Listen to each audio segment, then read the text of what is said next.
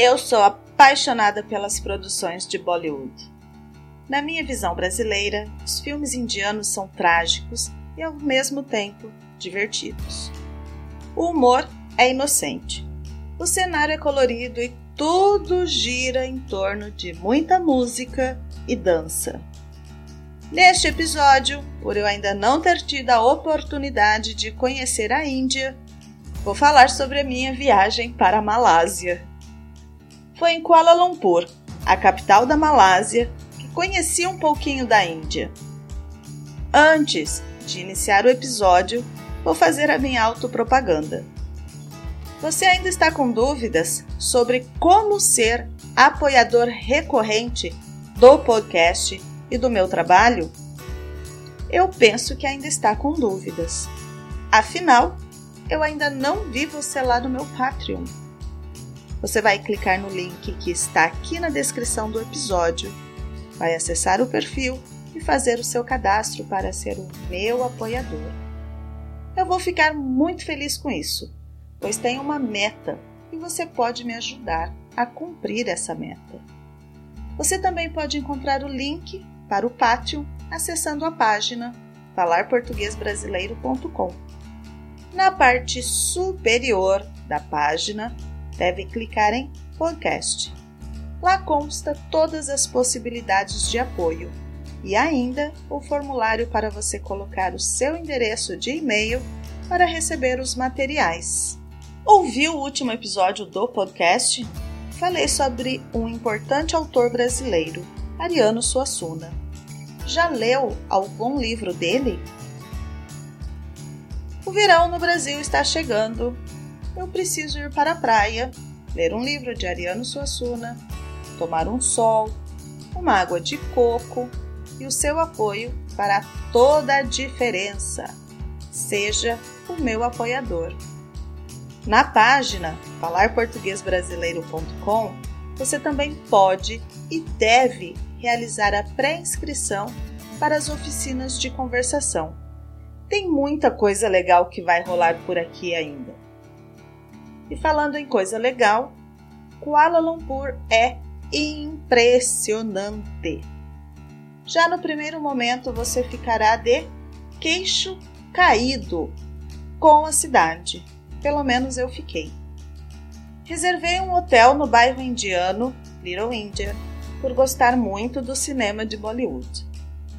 Chegando na recepção do hotel, na hora de fazer o check-in, lembro que tinha algumas pessoas sentadas conversando e todos, digo todos, viraram o pescoço como se estivessem vendo um fantasma. O fantasma era eu na recepção. Me senti muito estranho. Estrangeiro sempre pode e faz cara de paisagem e de que não está entendendo nada. Foi isso que eu fiz. Cara de paisagem. Peguei a chave do quarto e fui deixar as minhas malas. Estava perto da hora do almoço. Eu gosto muito dos sabores da comida indiana.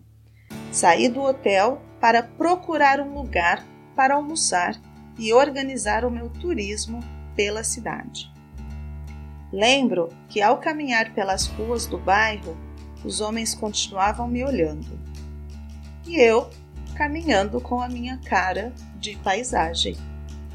Cara de turista, e me perguntando: será que estou cagada? Todo mundo me olha. Minha roupa estava de acordo. Não usava nada decotado.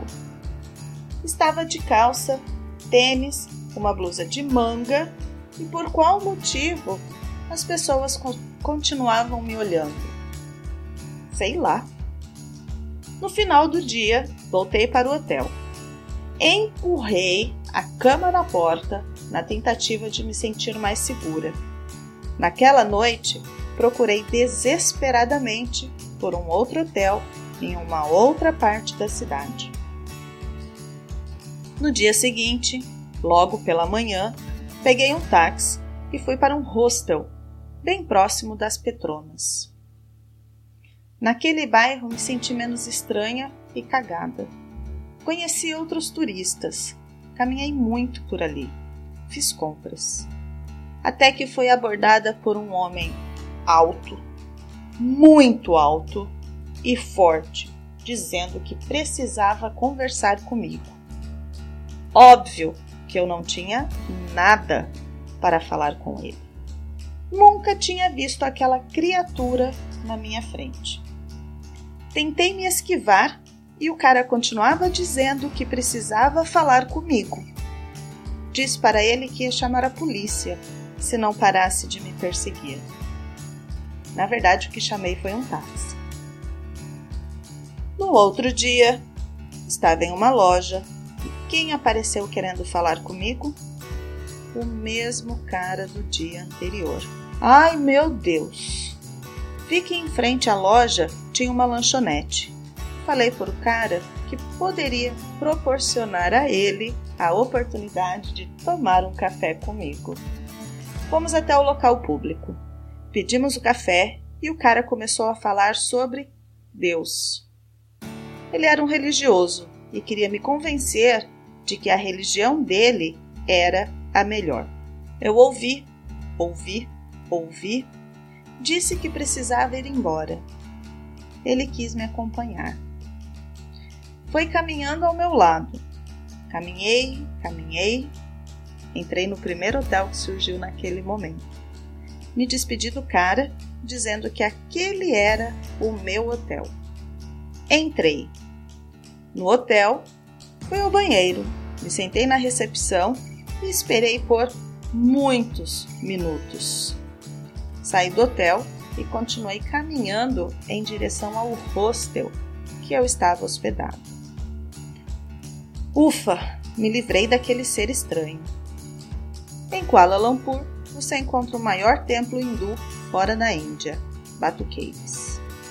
Os templos estão instalados dentro de cavernas e logo na entrada das escadarias você verá a imponente estátua de 42 metros de Murugan, o deus da guerra, segundo a crença hindu.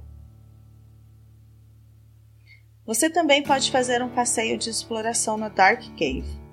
Durante o passeio, é possível conhecer um pouco sobre a história e os animais que habitam o local, os macacos. Recomendo muito cuidado com esses animais. Eles são selvagens e aproveitadores. Sim, isso mesmo. Eles esperam que você os alimente e se você não der nada para eles, você será coagido. Vão puxar os seus cabelos, pegar na sua roupa, se estiver usando uma bolsa ou qualquer outro tipo de acessório, eles vão tomar de você. Pense na situação em que muitos macacos o atacam, mostrando os dentes. Pois é, é isso mesmo um terror dentro da caverna. Mas o lugar é muito lindo e vale super a pena. Para chegar a Batu Caves, use o transporte público. Há uma estação de trem bem próxima ao templo. Boa parte das capitais ou cidades muito grandes possuem um bairro oriental. Aqui no Brasil, temos o bairro da Liberdade, localizado na cidade de São Paulo. Em Kuala Lumpur, não poderia ser diferente. O bairro Chinatown está no coração da cidade.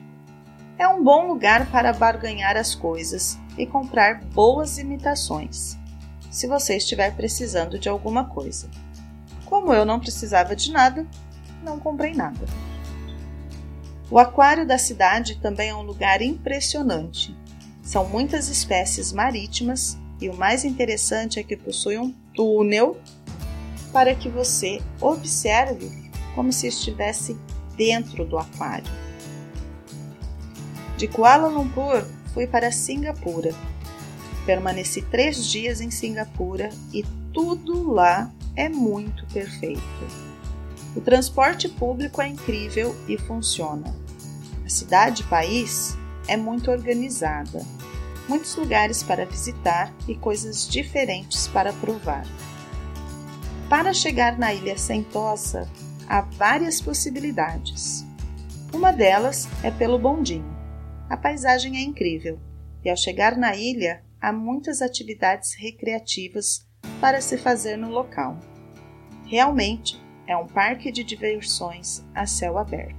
Em Singapura, não fiquei hospedada em hotel. Eu fiz couchsurfing.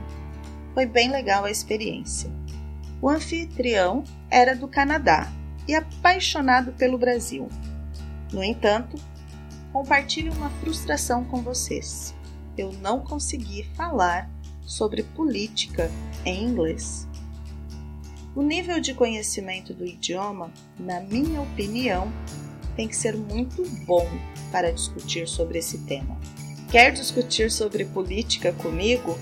Envie um e-mail para contato@falarportuguesbrasileiro.com e agende o seu horário. Com as energias renovadas e o final do recesso chegando, peguei o caminho de volta para a Indonésia. Depois, a ponte aérea para Timor-Leste. Foi uma viagem sensacional. E vamos para as explicações? Queixo caído é para dizer que está muito impressionado com alguma coisa. Cara de paisagem essa expressão que o turista tem quando está caminhando pelas ruas do lugar recém-chegado. Você também pode fazer cara de paisagem quando entende alguma coisa e não quer que a outra pessoa perceba que você compreendeu. Estar cagada expressão muito informal. Cagar é o mesmo que fazer cocô, o número 2. Mas dizer que está cagada é achar que a sua roupa está suja, que você está com alguma coisa estranha no corpo. Decote. O decote é a abertura da roupa que deixa à mostra os ombros, o busto ou as costas. A minha roupa não é decotada hoje. E a sua? Como é? Coagido, do verbo coagir, é forçar alguém a fazer alguma coisa de maneira obrigatória. Eu sou a Juliana, nós somos o podcast Falar Português Brasileiro. Para dúvidas, sugestões ou reclamações, entre em contato conosco por e-mail ou pelas nossas redes sociais. Nos vemos no próximo episódio. Tchau, tchau!